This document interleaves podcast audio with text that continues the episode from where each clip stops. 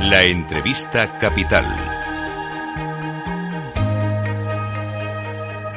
Luis Vicente Muñoz. Análisis urgente de los eh, datos de las cuentas que acaba de publicar Inditex hace apenas unos minutos y que en resumen muestran un aumento del 30% del beneficio en el ejercicio 2023. Gana Inditex eh, casi 5.400 millones de euros y aprovecha para anunciar un incremento del dividendo para atraer y tener contentos a sus accionistas.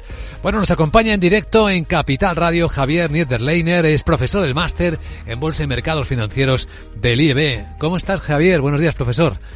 Buenos días, Luis Vicente. Buenos días a toda la audiencia. En una, aquí estamos. En una mirada rápida a las cuentas de Inditex, aunque siempre acabamos mirando cómo están sus márgenes, han vuelto a subir, ¿no? ¿Qué es lo más llamativo?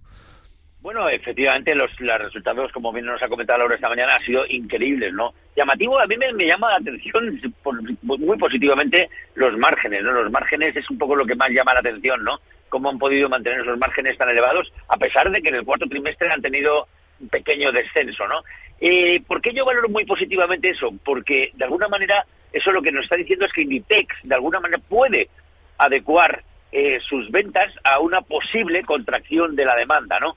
Porque mucha gente se queja de que Inditex pues tiene unos precios que a lo mejor se están poniendo muy altos, que si la competencia de Shane les puede hacer daño. Entonces ahí Inditex tiene recorrido para de alguna manera jugar con ese margen y seguir con unas ventas constantes, ¿no? No nos olvidemos, ojalá Inditex pudiera mantener esos márgenes por encima del 50%, pero lo que nos está diciendo es, estoy preparado por si la situación cambia.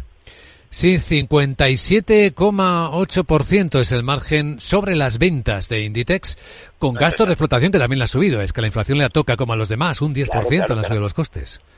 Sin duda, sin duda, ¿no? Lo que nos dice es un poco que, que la estructura productiva de Inditex es fantástica, ¿no?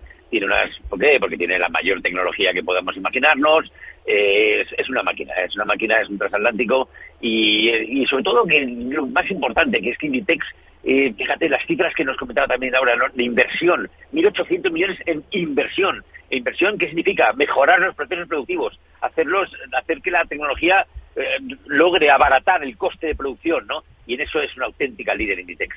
Efectivamente, ¿cómo se reparten los ingresos de Inditex? Es otro de los elementos llamativos. Es una multinacional que en Europa vende prácticamente la mitad, sin contar a España. ¿eh? España es un 15% de sus ventas y Europa sin España un 49%. Así que si hablamos de su potencial crecimiento y expansión, ¿por dónde estaría? Pues eh, yo creo que donde va a crecer más va a ser en Estados Unidos, donde de alguna manera ¿Por qué? Básicamente, primero porque el, el, potencial de inversión en Estados Unidos es fantástico, pero sobre todo porque Estados Unidos está saliendo mucho mejor de este periodo de incertidumbre que el resto de las economías occidentales. Pensemos que la economía europea ha crecido el año 2023 cerca de un 0,1%, pero es que Estados Unidos está creciendo un 3,2%.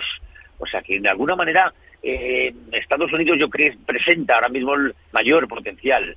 Y después, pues bueno, también es muy importante, ¿no? Aunque el mercado es mucho más difícil que China, porque China también es un país que está poniéndose eh, de alguna manera en modo ya crecimiento, y eso claramente hace que los chinos, con un potencial de 1.400 millones de habitantes, pues ofrezcan también una grandísima oportunidad para Inditex.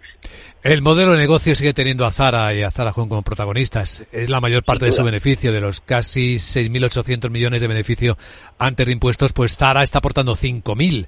¿Esto significa que las otras marcas no terminan de funcionarle o cuál es la estrategia que observas al respecto? Bueno, yo creo que lo primero es que yo, por ejemplo, que he viajado por Europa recientemente, veo que lo que la, enseña que se vende allí es Zara, ¿no? Es, es el buque insignia, ¿no? Es el nombre. Tú estás aprovechando una, una imagen de marca que la gente tiene asociada muy a Zara.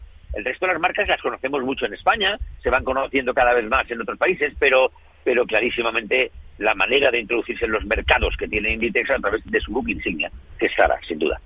Observando el comportamiento en bolsa de Inditex, la valoración está, la capitalización bursátil en 128.000 millones de euros. Con este caramelito de subida del dividendo, ¿qué expectativa de comportamiento podría tener el mercado? Bueno, está claro que lo que hace Inditex muy bien es trasladar esos incrementos de los beneficios a los dividendos, ¿no? Eso hay una, no nos olvidemos, España es un país muy tradicional de dividendos, ¿no? Inditex tenía, entre comillas, ese pequeño hándicap, ¿no? Comparado, por ejemplo, con sus comparables como puede ser eléctricas o bancos. Ahora, con este incremento de dividendo, pues se va a quedar con una rentabilidad de dividendo en torno al 4%, que ya es una cifra pues muy comparable, por ejemplo, con los, las letras del Tesoro, de depósitos, y eso va a hacer que que el, inversor conservador de verdad diga, bueno, pues oye, ya tengo aquí una rentabilidad por dividendo que se me hace atractiva, ¿no? Yo creo que es una decisión muy, muy acertada, muy positiva, sobre todo conociendo, ¿no? El carácter que tenemos, que tiene el inversor español. Y esto podría ser una pregunta de clase de analista financiero, con un PER, pues que está por ahí por los 25, ¿estaría cara o estaría barata?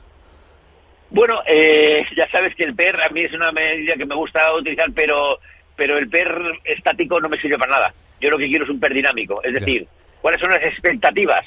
El PER puede ser el que sea, pero si tú tienes unas expectativas de ventas malísimas, el año que viene se me va a convertir en PER 35.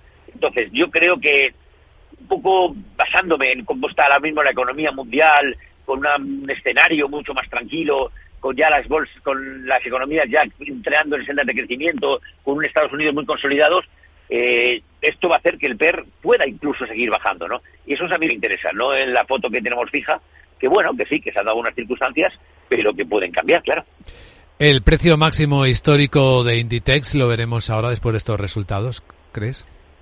Yo creo que sí, yo creo que sí, porque nos está diciendo que el modelo de negocio de Inditex es un absoluto éxito, que esto va bien y que esas inversiones que están haciendo se van a seguir trasladando en márgenes, en ventas, que tiene potencial de crecimiento prácticamente ilimitado, que es muy importante todo el tema de inteligencia artificial, para todo lo que hemos comentado antes de, las ventas, para que la gente puede ver perfectamente en, en, Internet cómo le queda la ropa, porque se van a poner ellos mismos como modelos. Eh, hay muchísimo trabajo. La inteligencia artificial yo creo que Inditex va a aportar muchísimo. Y eso el, el, público joven yo creo que lo va a volver a captar, ¿no? Es un poco lo que necesita el público joven, verse en el Internet cómo le queda él mismo su modelo puesto, eh, con su talla, con su... Y yo creo que ahí hay mucho trabajo. ¿Y quién va a ganar esa batalla? El que tenga dinero para invertir. Y ese es Inditex.